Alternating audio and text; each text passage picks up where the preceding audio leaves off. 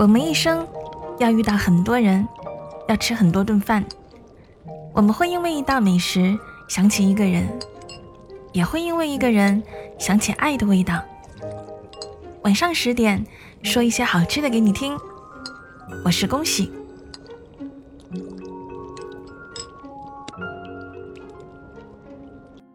据说在中国，独居的年轻人已经逼近了九千万。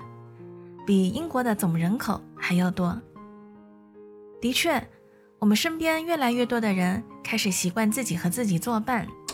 比如，小时光的听众中有一位叫花花的女生，她给我讲了她的故事。在花花的拿手料理中，砂锅藕汤是她最喜欢的一道。这是一道营养丰富、做法简单的料理。新鲜的藕洗干净切块后，放进砂锅，加入肥瘦相间的五花肉，炖煮两个小时，就是一道甜美不油腻的滋补好汤。如果不爱吃煮过的肉，可以在煮的时候把整条五花肉放进去。煲汤的间隙，准备一份蒜泥油辣子。等汤好了，五花肉切成薄片，沾上油辣子。就是满口生香的蒜泥白肉。吃过花花这道菜的人，都对她的厨艺赞不绝口。但是，在这道菜的背后，却是一次难忘的劫后余生。二零一五年，花花大学毕业，去了广州打拼。遇到奇葩的室友后，她拿出大半的工资。住进了城中心破旧的老小区，开始了一个人的生活。小区很老，没有电梯。看房的时候觉得还行的小屋子，其实没有一样东西是好的。水龙头拧不开，煤气打不着，下水道又漏又臭，热水器还不能调温。他买材料，找工人，整整两周。才把房子弄得可以住人。又过了两天，他睡着睡着，突然听到咔啦咔啦的声音，好像有东西在啃窗户。他吓得蹦起来去查，但是那个声音一开灯就停了，一躺下就起。他越听越害怕，好几天睡不踏实。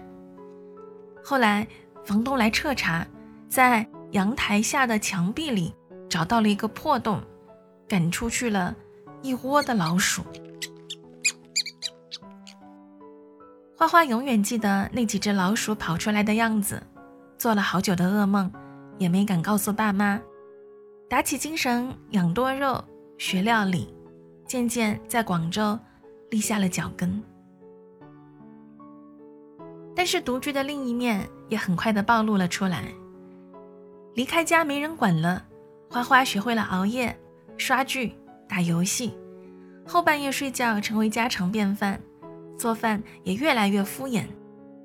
煮泡面加个番茄鸡蛋就算是荤素搭配。妈妈特意寄来她爱吃的糊藕，也觉得麻烦，都在一边放到烂掉。有一次，她一时兴起决定减肥，查了一圈食谱后，看到有人说。大姨妈那两天断食效果特别好，居然真的试了试。